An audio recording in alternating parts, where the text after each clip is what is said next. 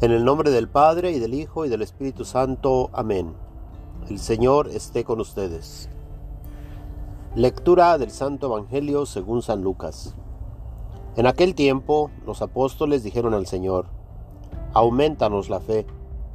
El Señor les contestó, Si tuvieran fe, aunque fuera tan pequeña como una semilla de mostaza, podrían decir a ese árbol frondoso, Arráncate de raíz y plántate en el mar y los obedecería.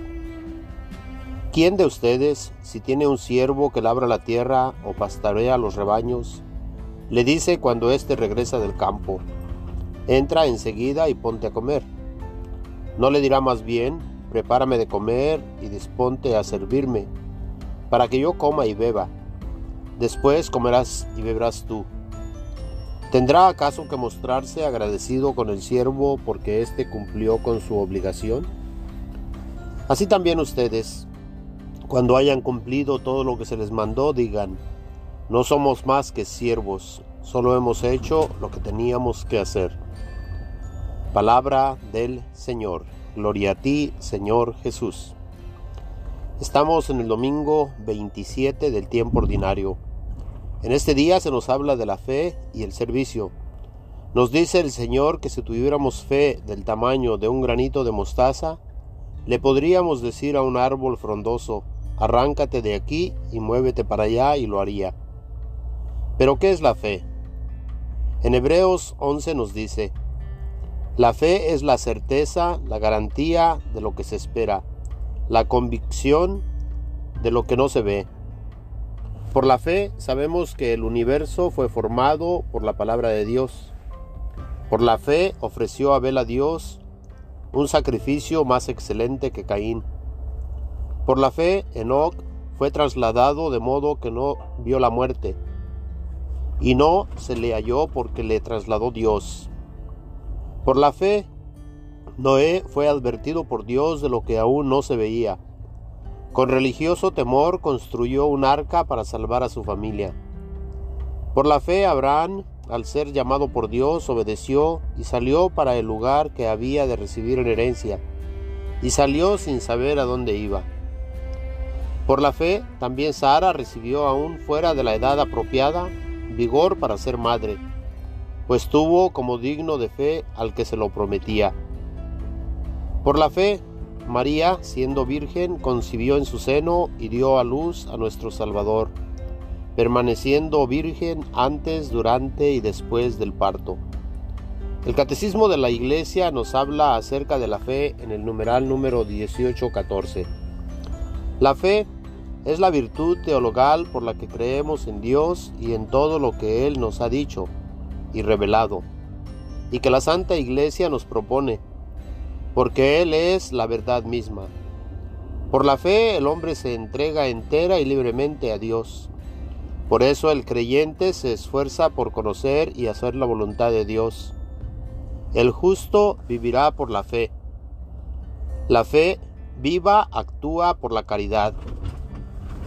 Así pues, por la fe que recibimos de parte de Dios, nos entregamos completamente a Él, confiando que Él cumple sus promesas y nos ofrece vida eterna junto con Él, cuando hacemos su santa voluntad. Cuando practicamos la enseñanza que Él nos da a nosotros por medio de su iglesia, por medio de sus apóstoles. Así pues, creemos en un Dios que se revela, Dios Padre, Hijo y Espíritu Santo. Al Padre no lo podemos ver, pero Jesús, que es la imagen visible del Dios invisible, nos lo revela.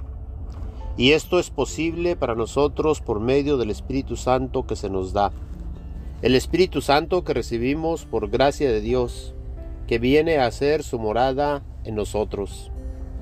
El don de la fe es un regalo de parte de Dios para nosotros y permanece, permanece en nosotros al mantenernos fieles a Él. Si empezamos a dudar de Dios, está existiendo en nosotros la posibilidad de no creer en Dios, por lo cual tenemos que tener cuidado de que esto no suceda. Por lo cual se nos invita a siempre estar en oración con Dios, leer la Sagrada Escritura, meditar en su palabra y conocer día con día más nuestra fe. Esta fe que viene siendo como una semilla plantada en cada uno de nosotros y debemos de alimentarla como una plantita que necesita que se le esté dando agua para que crezca. Esta fe que recibimos de parte de Dios no es solamente para guardarla en nuestro interior, sino que también debemos profesarla, darla a conocer, dar testimonio de palabra y de obra, para así difundir esta fe que hemos recibido de parte de Dios. Por la fe ha existido en la historia de la iglesia muchos mártires, ya que ellos han preferido dar la vida antes que negar la fe en Jesús. El servicio y el testimonio de la fe son requeridos para la salvación. Nos dice Jesús, todo aquel que se declara por mí ante los hombres, yo también me declararé por él ante mi Padre que está en los cielos. Pero a quien me niegue ante los hombres, le negaré yo también ante mi Padre que está en los cielos. Por la fe, nosotros podemos confiar en Dios, podemos confiar de que Él escucha nuestras súplicas, de que Él conoce nuestras necesidades, de que Él camina con nosotros, de que Él puede sanar a los enfermos, levantar al paralítico, dar la vista al ciego, poder escuchar al sordo, soltar la lengua del mudo para poder hablar, puede convertir el agua en vino, puede expulsar demonios, puede resucitar a los muertos, puede darnos nueva vida. Por la fe Jesús sana al siervo de un centurión, como vemos en Mateo 8, 5, 13 entró en Cafarnaún y el siervo de un centurión a quien éste quería mucho estaba enfermo y a punto de morir. Cuando el centurión oyó hablar de Jesús, le envió unos ancianos de los judíos rogándole que viniese y sanase a su siervo. Y ellos vinieron a Jesús y le rogaron con solicitud diciéndole, es digno de que le concedas esto porque ama a nuestra nación y nos edificó una sinagoga. Y Jesús fue con ellos.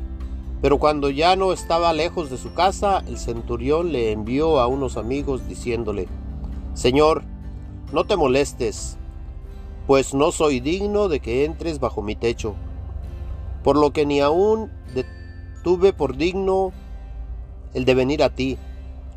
Pero di la palabra y mi siervo será sano, porque también yo soy hombre puesto bajo autoridad, y tengo soldados bajo mis órdenes. Y le digo a este ve y va, y al otro ven y viene, y a mi siervo haz esto y lo hace. Al oír esto Jesús se maravilló de él, y volviéndose dijo a la gente que le seguía, Os digo que ni aun en Israel he hallado tanta fe. Y al regresar a casa los que habían sido enviados hallaron sano al siervo que había estado enfermo. Aquí por la fe del centurión Jesús sana a este siervo, el cual ni siquiera tuvo contacto con Jesús. Este siervo fue sanado por la fe del centurión. Aquí tenemos un buen ejemplo de fe. Por medio de la fe de nosotros podemos pedir a Jesús por nuestros familiares, por nuestros amigos, por la humanidad entera, por vivos y muertos, para que Dios actúe. Y Dios que está en todo lugar puede actuar, puede ayudar a que existan cambios así como sucedió por la intercesión de Santa Mónica por su hijo San Agustín, el cual experimentó su conversión y llegó a ser un obispo y doctor de la Iglesia, el cual ha aportado a la Iglesia enseñanzas que se aplican en nuestros días. Santa Mónica derramó muchas lágrimas pidiendo a Dios por la conversión de su hijo. Muchas veces pasa mucho tiempo para que se manifieste aquello que le pedimos a Dios. Tal vez le pedimos que exista la paz en este mundo en que vivimos, pero existe más violencia, existen más guerras. Pero Dios nunca llega tarde.